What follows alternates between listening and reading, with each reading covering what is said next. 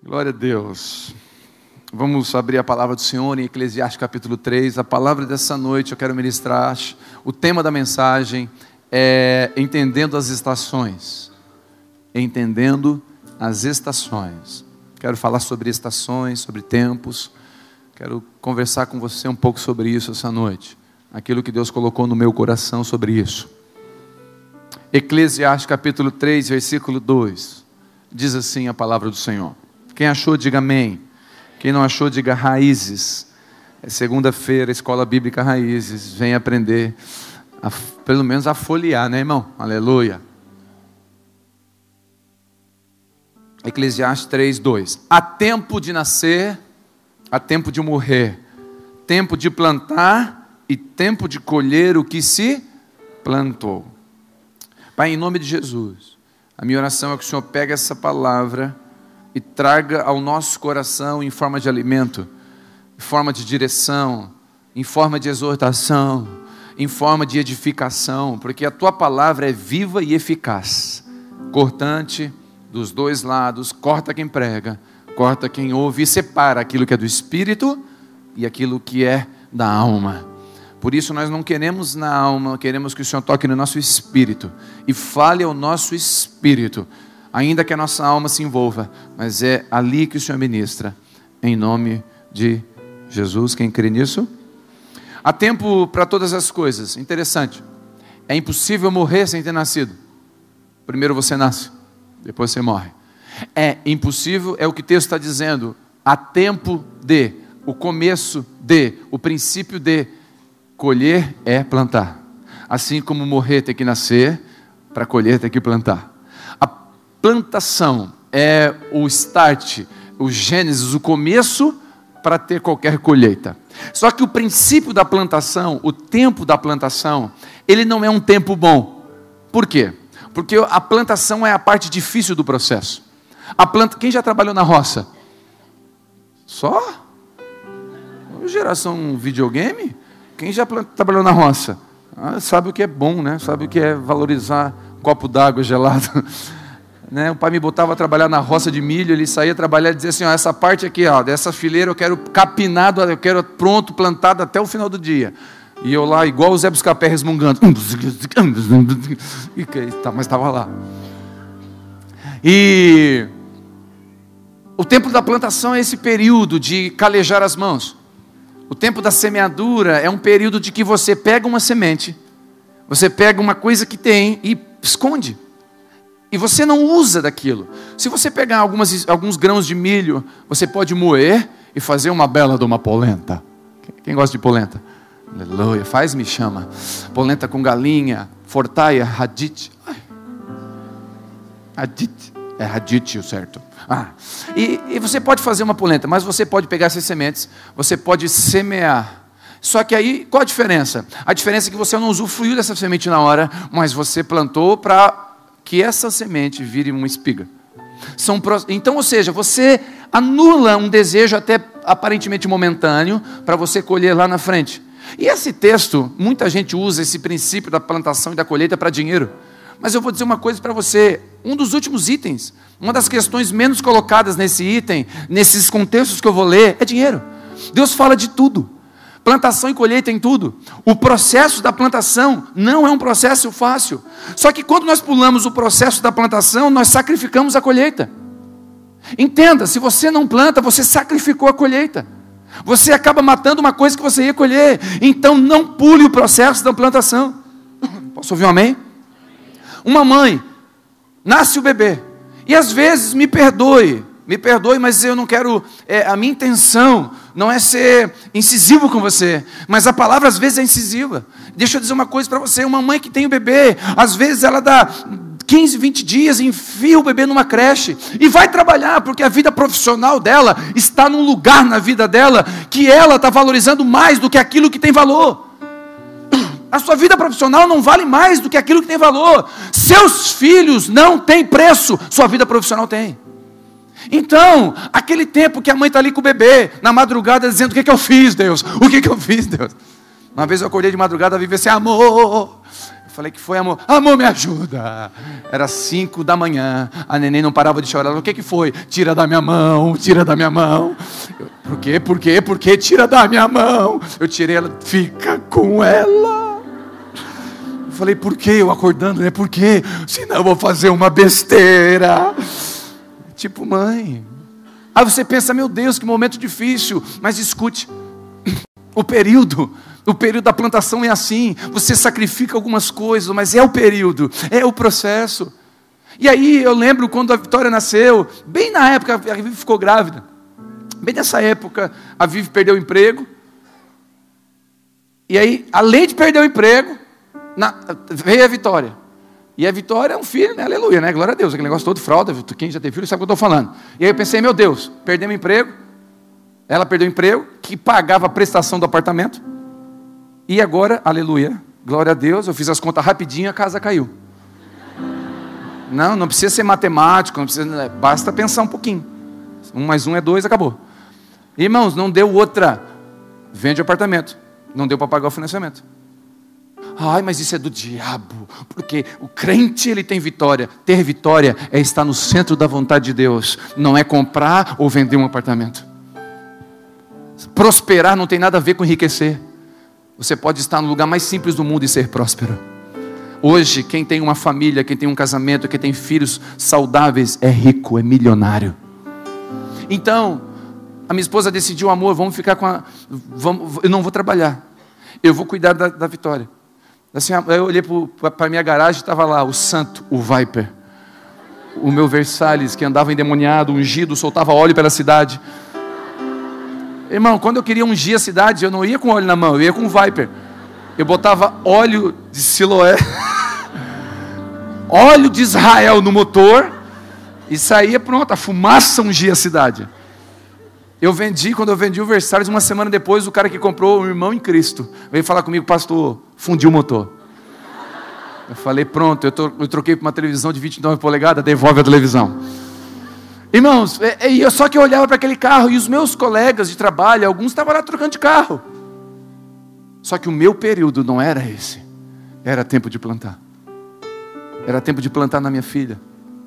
E hoje, quando eu vejo ela reunir eh, meninos e meninas da idade dela dentro de uma escola, no intervalo de aula, com a Bíblia na mão, sentados ao chão, dizendo: Jesus é bom, e dizendo para as meninas que estão se cortando, que não tem amor de Deus, Ele te ama. E quando eu vejo a minha filha lá, a gente olha e fala: Uau, é colheita de um tempo de plantação. Só que não, se eu sacrificasse a minha filha no tempo de plantação, eu sacrificaria a colheita, entenda. Há tempo de estudar. Então você que ainda não tem uma profissão definida, é tempo de estudar. Não, eu vou para o monte. Vai ter o tempo do monte, vai estudar agora. Entende o tempo. Você pode ir para o monte, mas não sacrifica o tempo da plantação. É tempo de plantação, planta. Senão você não, não colhe, escute. É tempo de investir, invista. Não pule o processo da plantação. É tempo de abraçar, abrace, tempo de ofertar, oferte, tempo de relacionamento, tempo de perdoar. Escute, é tempo. Entenda as estações.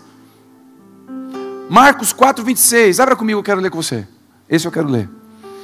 Também.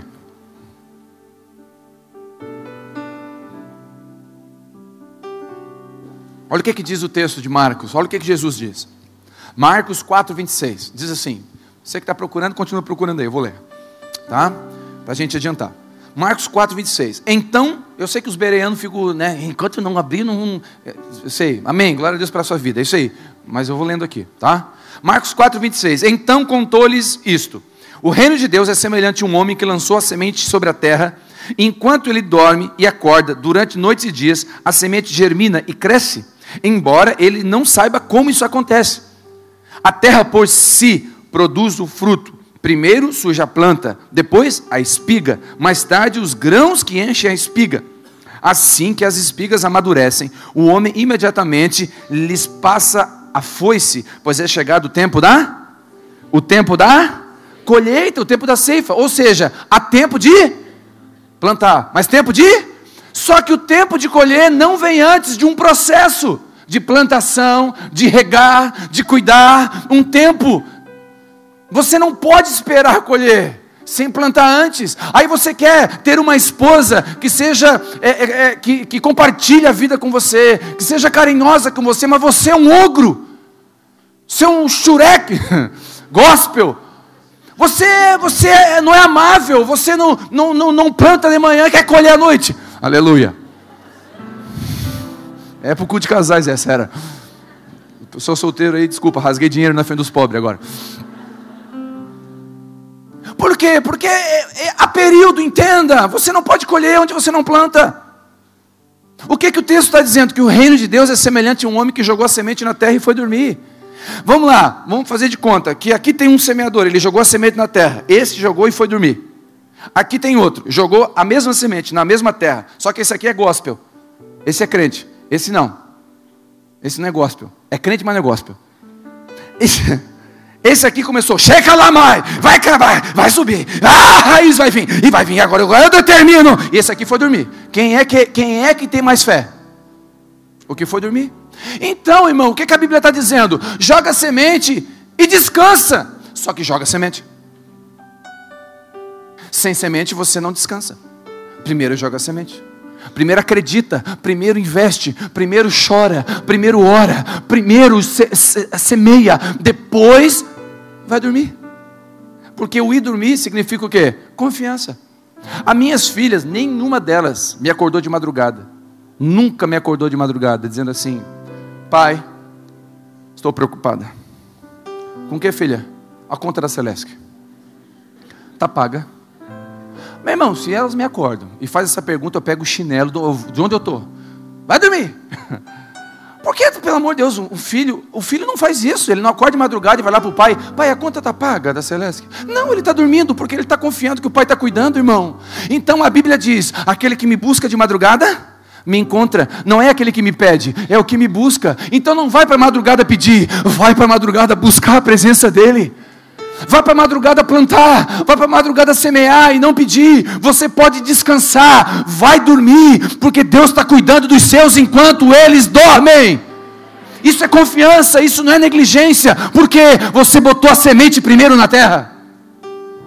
Seria negligência você não jogar semente e dizer eu vou colher. A Bíblia diz que só Deus colhe onde não planta. Só Deus. Você não. Eu não. Quantos entendem o que o Senhor está falando?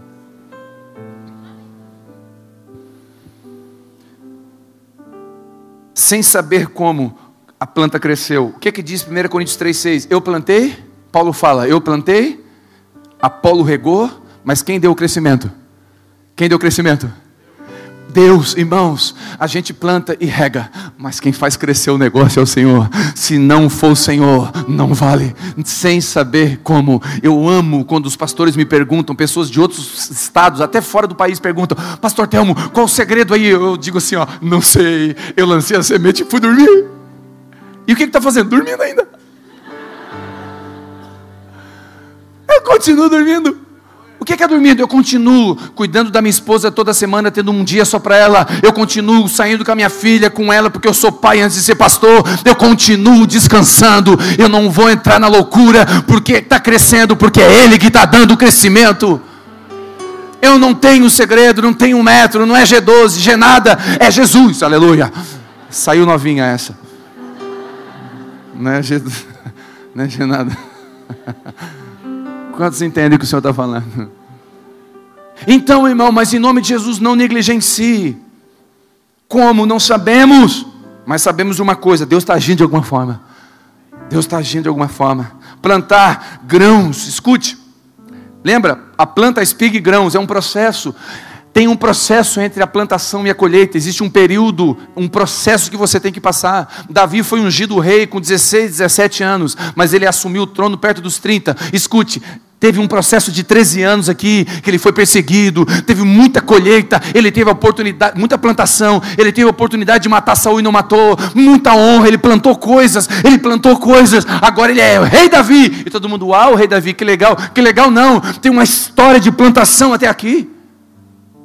A gente vê só a ponta do iceberg, meu irmão. O que está por baixo das águas é o que sustenta a ponta do iceberg. Processo, sementes, troncos, galhos, frutos, bebês, adolescentes, adultos, sapato, sapatas, vigas, paredes, telhados e tinta. Ninguém pinta uma sapata. Ninguém faz uma viga de concreto e pinta embaixo da terra. Não, a tinta vem depois, é um processo. Respeitar processo é fundamental. A Bíblia fala que a igreja é como a noiva com os pés sobre a lua. Está escrito em Apocalipse. O que, que significa isso, pastor? A lua fala do quê? De fases. A lua, de fases, período de fases. O que, que Deus está dizendo? Que a noiva, a igreja de Deus, anda debaixo das fases, dos processos e estações de Deus. A sua vida, você é a noiva. Você é aquele que Jesus vai vir buscar. Quantos creem nisso?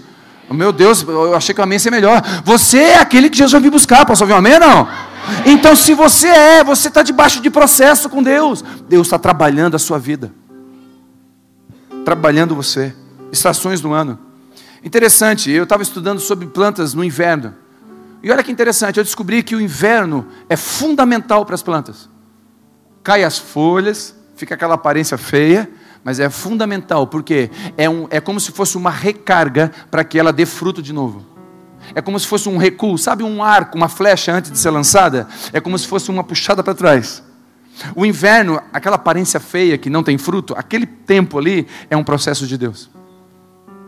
E às vezes nós estamos vivendo por invernos, passando por invernos onde não tem fruto. E não tem problema não ter fruto. O problema é mostrar para os outros como se tivesse. Eu vou usar aqui um, um, uma, uma, uma, revelação que o pastor Juscelio do Mevan teve. Deus deu para ele. Mas eu achei impressionante o que Deus falou com ele. A Bíblia fala que Jesus chegou numa figueira. Quantos conhecem esse texto? E a figueira não tinha fruto. E ele amaldiçoou a figueira, sim ou não? A Bíblia fala que ele viu de longe e foi para pegar frutos. Olha que interessante. Só que ele, quando foi para pegar fruto, não tinha fruto. Ele falou: Seja maldito. E a, a, a figueira secou. Ok? Só que tem um versículo importante aí. A Bíblia diz que não era tempo da figueira dar fruto. Presta atenção. Era um tempo de não ter fruto da figueira. Era a estação de não dar fruto. Aí Jesus, o Criador de todas as coisas, criou a figueira. Sabe que a figueira não dá fruto naquele tempo. Ele chega para a figueira que não dá fruto e fala: Te amaldiçoou. A figueira podia dizer: Ah, não, está de brincadeira comigo. Essa estação foi tu que criou. A figueira poderia responder para Jesus: ah, Jesus, não é, é o tempo de não dar fruto. Foi tu que fez isso. Sabe qual é o problema da figueira? Não era não ter fruto. A Bíblia diz que ela tinha folhas e aparentemente tinha frutos. Sabe o que é isso? Não mostre na internet o que você não é em casa. O problema de Jesus não foi não ter fruto. O problema de Jesus foi querer mostrar que tinha fruto. O problema de Jesus é eu querer fazer uma montagem de foto e dizer: olha como está grande. O problema de Jesus é que tinha 10, eu digo que tinha 50. O problema de Jesus é não ser verdadeiro. E bater uma foto bonita para todo mundo ver que o casamento está bem, mas você não está. Eu não estou dizendo que você tem que bater uma foto do pau, pau pegando lá em casa e você bater, ó, está aqui, ó. Aí vai ser um escândalo. Olha aqui, olha como ela é.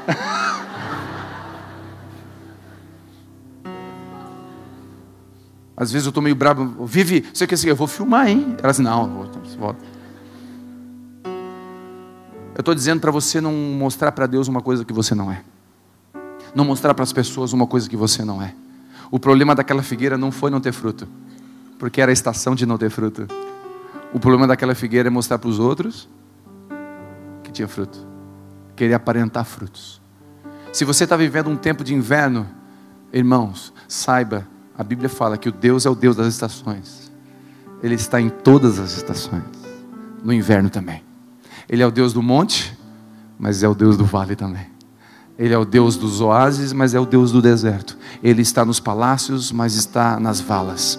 Deus é um Deus de todo tempo, de todo lugar. Por isso que o salmista conhecia bem Deus e ele dizia: Ainda que eu ande no vale da sombra da morte. Se olhar para o monte, lá está. Se olhar para o mais profundo do abismo, lá estás. O Senhor está em todo lugar. Tu está no inverno e tu estás na época dos frutos. O dia dos frutos você celebra, faz festa no dia do inverno, no dia da plantação, no dia difícil você chora. Porque esse é o dia. E eu quero ler com você, se você quer ler, abre Eclesiastes capítulo 11.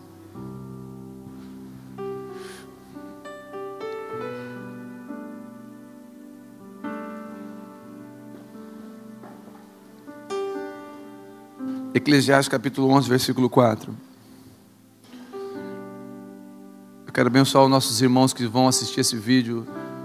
Pessoas, mais de 85 países estão acessando o canal. Pessoas mandam um recado todos os dias, todos os dias. Eu quero abençoar você que vai assistir esse vídeo, que está na Europa, nos Estados Unidos, em todos os lugares do mundo. Que Deus abençoe e essa unção pegue você, onde você estiver, em nome do seu casamento seja alcançado, em nome de Jesus. Eclesiastes 11, 4 diz assim: Quem fica apenas olhando para o vento, não planta. E quem para observando as passagens das nuvens nunca colhe. Escute, sabe o que texto está dizendo? Não espere ficar bom para semear. Vou repetir. Não espere ficar bom para semear. Não espere estar tudo certo para semear. Não espere ter tempo para orar. Não espere ter tempo para orar. Ore. Não espere que alguém que te ofendeu ou você ofendeu procure você para perdoar. Procure você e perdoe. Ou seja, não fica olhando para o vento, senão você não semeia. Não espere sobrar dinheiro de todos os lados para você ofertar e dizimar. Não espere, semeie mesmo com o vento. Não espere o vento passar. Porque o texto está dizendo que aquele que olha para o vento não semeia. Se você ficar olhando para o vento, você nunca vai semear. Se você olhar para o seu esposo, para sua esposa, e ele não mudou, e você está orando para que mude, você pensa, não adianta, enquanto ele não mudar, eu também não mudo. Não, semeie mesmo com o vento. Mude você. Quantos recebem isso? Não espere, não espere. Não espere, escute, guarde essa frase. Não espere se afastar do pecado para vir para Deus. Venha para Deus que você se afastará do pecado. Uma irmã me ligou na época do batismo do ano passado. Nós vamos ter batismo de novo em novembro. Amém? O ano passado batizamos mais de 60, 160 pessoas. Irmãos, uma irmã me ligou e falou assim: Pastor, eu queria me batizar tanta manhã. Ô irmã, mas glória a Deus, vamos lá. Não, pastor, eu tenho um problema. Eu não posso, eu não estou pronto ainda. Eu perguntei quem está pronto. Só me responde quem está pronto, que eu quero saber quem está pronto. Não, pastor, é assim, eu creio em Jesus, tudo que o senhor falou lá é verdade, eu creio, mas eu tenho um problema. Eu fumo cigarrinho. Faz só 20 anos. Ah, é? Você fuma um cigarrinho? É, e aí eu não estou pronta. Aí eu pensei, está olhando para o vento. Não quer semear? Eu falei, irmão, é o seguinte: vai lá no batismo e leva o cigarro aceso. Porque eu vou apagar dentro d'água. Eu vou afogar você com o cigarrinho.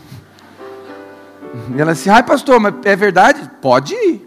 Se quiser ir sem, não tem problema. Vai, irmã, porque o vento está soprando. E se você observar o, o, vento, você nunca vai estar tá pronto para semear. Você dá um passo em direção a Deus. Achegai-vos a Deus, Ele chegará a vós. Você planta, você joga a semente na terra e vai dormir. E Deus fala: Uau, meu filho confia em mim, eu vou fazer a semente germinar. Esse é o princípio o princípio de se aproximar de Deus, mas a gente fica pensando assim: se eu me aproximo de Deus, Deus vem pertinho de mim? É, só que é desproporcional, irmão. Deus é enorme, Deus é grande, Deus é poderoso, Deus é muito, Deus é amor. E aí você se aproxima de Deus, eu tenho a Isabela de 4 anos. Quando ela se aproxima de mim, ela dá um passinho de, 30, de 25 centímetros, de 20 centímetros. O meu passo tem um metro, irmão é desproporcional. Quando você se aproxima dele, é desproporcional. Ele se aproxima de você de forma desproporcional. Você pensa, mas eu só dei um passinho. Por que, que ele fez tudo isso? Porque o passo dele é grande. Achegai-vos a Deus, ele chegará a vós. Você planta uma semente pequenininha e fala, é só uma sementinha. Não, isso vai dar uma grande espiga. Porque Deus é bom. Ele abençoa 30, 60 e 100. Ele abençoa. Ele é um Deus abençoador. Ele está dizendo assim: Filho, vai na minha. Vai na minha. Acredita no que eu estou falando. Vai na, faz isso. Um irmão contou um testemunho interessante. Ele tem uma filhinha de 4, 5 anos. E a filhinha foi trabalhar na, na empresa do, do pai. É trabalho escravo isso, né? 4, 5 anos. Só que estava lá, ela estava brincando. Ele falou assim: Ó, se tu fizer isso aqui, levar esse prato ali, não sei o que, eu te dou um, um, um dinheirinho. A menininha foi lá e levou. Eu. 20 pila. Aleluia, né, irmão? Glória a Deus. Onde é que é isso, né? Quero saber onde é que é isso. Só levar um prato de pila, eu vou agora. Aí, aí, beleza, eles foram para casa e o, teve um momento ali que a família, o marido ficou assim: Amor, eu preciso de de 20 reais eu não tenho, eu tenho que passar no banco, tu tem dinheiro aí? Não tenho, mas eu preciso de dinheiro, é, não sei o o cartão não resolve, não sei o que, não sei o que, a menininha de 4 anos ouvindo. 4, 5 anos, ela assim, pai, eu tenho. Foi lá no foi lá, pegou, ó, pode usar. Filha, mas é teu. Não, pai, não tem problema, eu dou para ti. Ela deu para o pai. Ele disse que aquilo acabou com ele. Ele foi lá, usou o dinheiro. Depois ele foi lá, pegou 40. Filha, lembra aquele dinheirinho? Estou devolvendo. Mas era 20. Não, filha. Eu sou teu pai, eu te amo. Teu coração me ganhou. Você semeou inesperadamente. Eu não esperava essa tua atitude. São coisas pequenas. Eu lembro quando a Vitória, eu conto isso, já contei isso. Quando a Vitória ganhou um dinheirinho, uma mesada lá, juntou do aniversário dela, do avô, e juntou uns troquinhos, deu 200 reais. E aí, eu lembro que eu estava na época do Versalhes. Não, não era um pouquinho depois, era depois.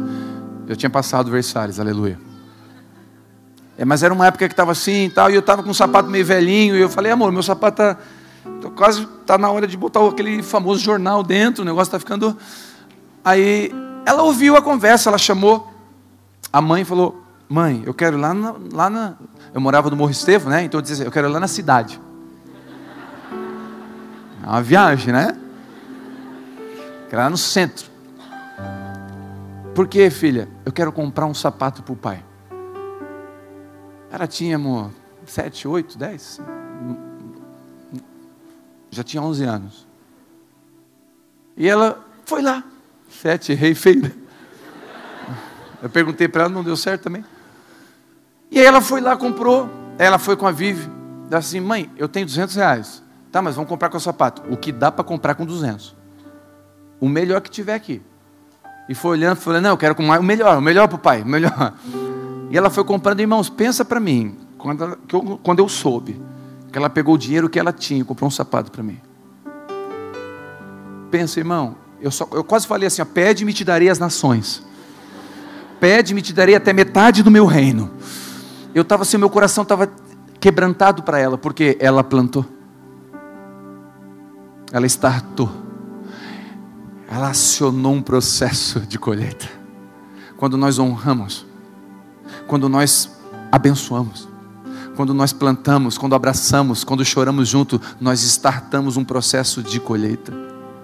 Escute, nunca desonre alguém, honre as pessoas, porque você vai startar um processo de colheita. O processo de colheita vem depois do processo de plantar. E eu quero encerrar com você lendo o Salmo 126. Eu quero que todos abram. Ele é profético para esse dia.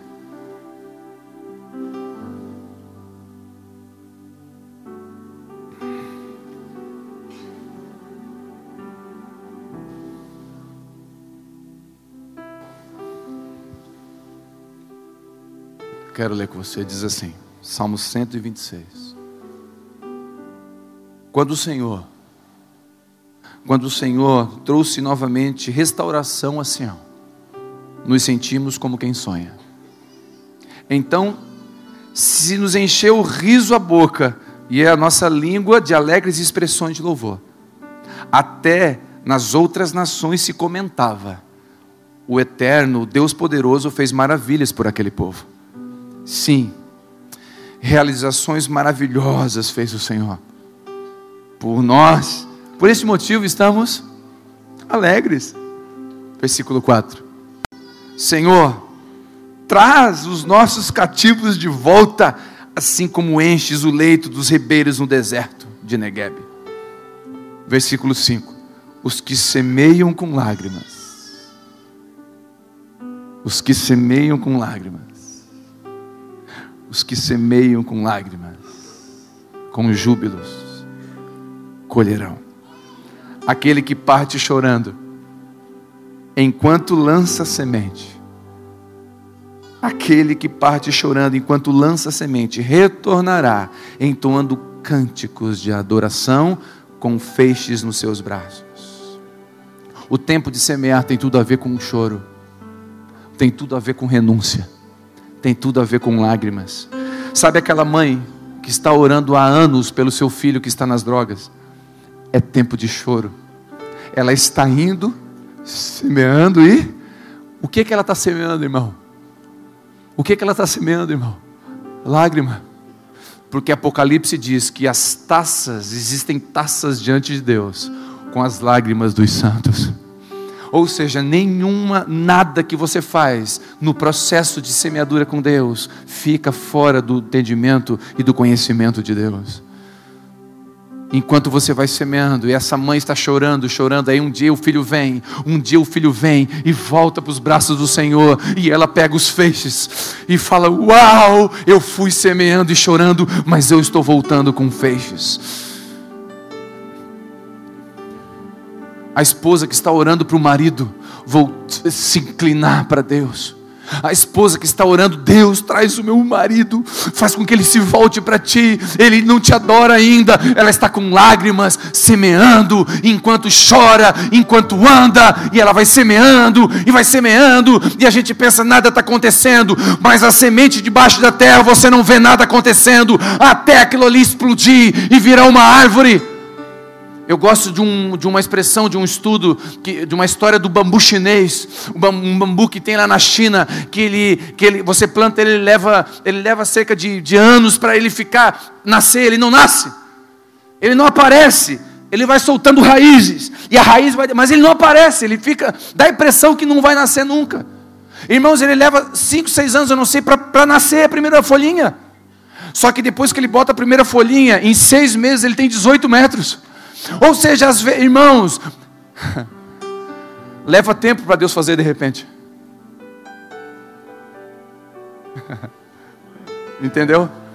Leva tempo para Deus fazer de repente. Você está pensando, meu Deus, quanto tempo eu estou orando, mas é de repente. Quando você vê, Ele fez. Como? Eu estava dormindo, não vi. Eu não sei como. A gente não sabe como. Continua crendo continua jogando a semente na terra. A mãe que decide trabalhar, decide não trabalhar para ficar com seu filho enquanto é bebê, abrir mão de profissão, abrir mão de um monte de coisa para gerar esse tempo de semeadura sobre ele. Eu quero profetizar você, mãe, você vai colher. Uma colheita maravilhosa. Daqui a alguns anos você vai estar sentado num auditório desse e o seu filho vai estar aqui em cima ministrando a palavra e você vai dizer: Eu plantei um dia nesse menino. Ah, Deus não trabalha com cinco minutos, meu irmão. Deus trabalha com a eternidade. A gente está olhando a semente embaixo da terra e não está vendo nada. E Deus está rindo já, já vendo os frutos, já vendo a coisa acontecer. E a gente está, Deus, por que que não? Fica aí, tu lançou a semente, vai dormir. Deixa eu fazer, porque Deus dá os seus enquanto dormem.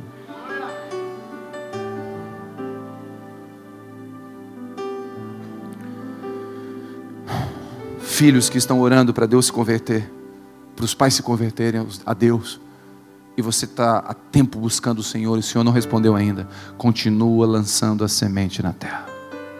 Não desiste de semear, ainda que com choro você está caminhando, com alegria voltará. E esses salmos, eu e a minha esposa estava meditando nele esses dias. Meu Deus, ele é tão pontual. Quando o Senhor restaurou a sorte de Sião. Nós somos uma família, é um casamento que Deus restaurou a sorte de Sião. E não foi poucas as vezes que a gente foi caminhando e chorando. Hoje, os feixes estão grandes e a gente celebra porque foi o Senhor, não fui eu. Nunca foi sobre nós, mas sobre Ele. Quando você recebe essa palavra, eu quero orar com você. Feche seus olhos.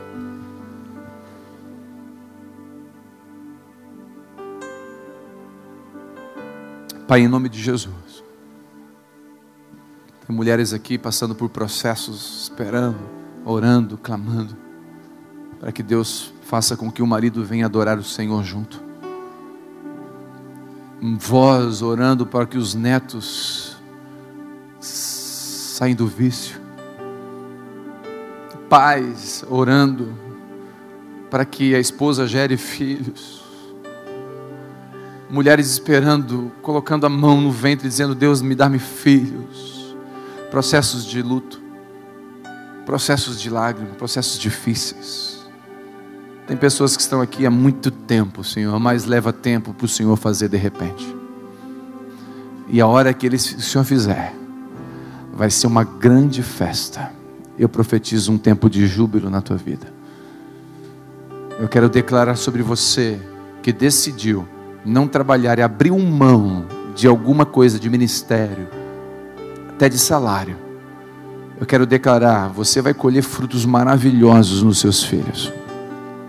Você vai colher frutos maravilhosos. Eu declaro: não vai ser em vão.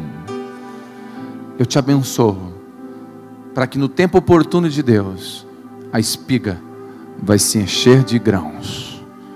E quando tiver maduro, você vai se alegrar. Celebrar, se alegrar. Porque Deus é um Deus de processo. Você que está no inverno, respeite esse tempo. Você está aqui numa época que as pessoas olham para você e falam assim: ah, não dá mais fruto. Não. O Deus das estações já está na próxima estação, preparando os frutos que você vai colher. Deus já está na frente. Ele já está se alegrando com os frutos que virão. Saiba disso. Deus está no controle do processo na sua vida. Em nome de Jesus. Quantos recebem essa palavra? Fica de pé em nome de Jesus.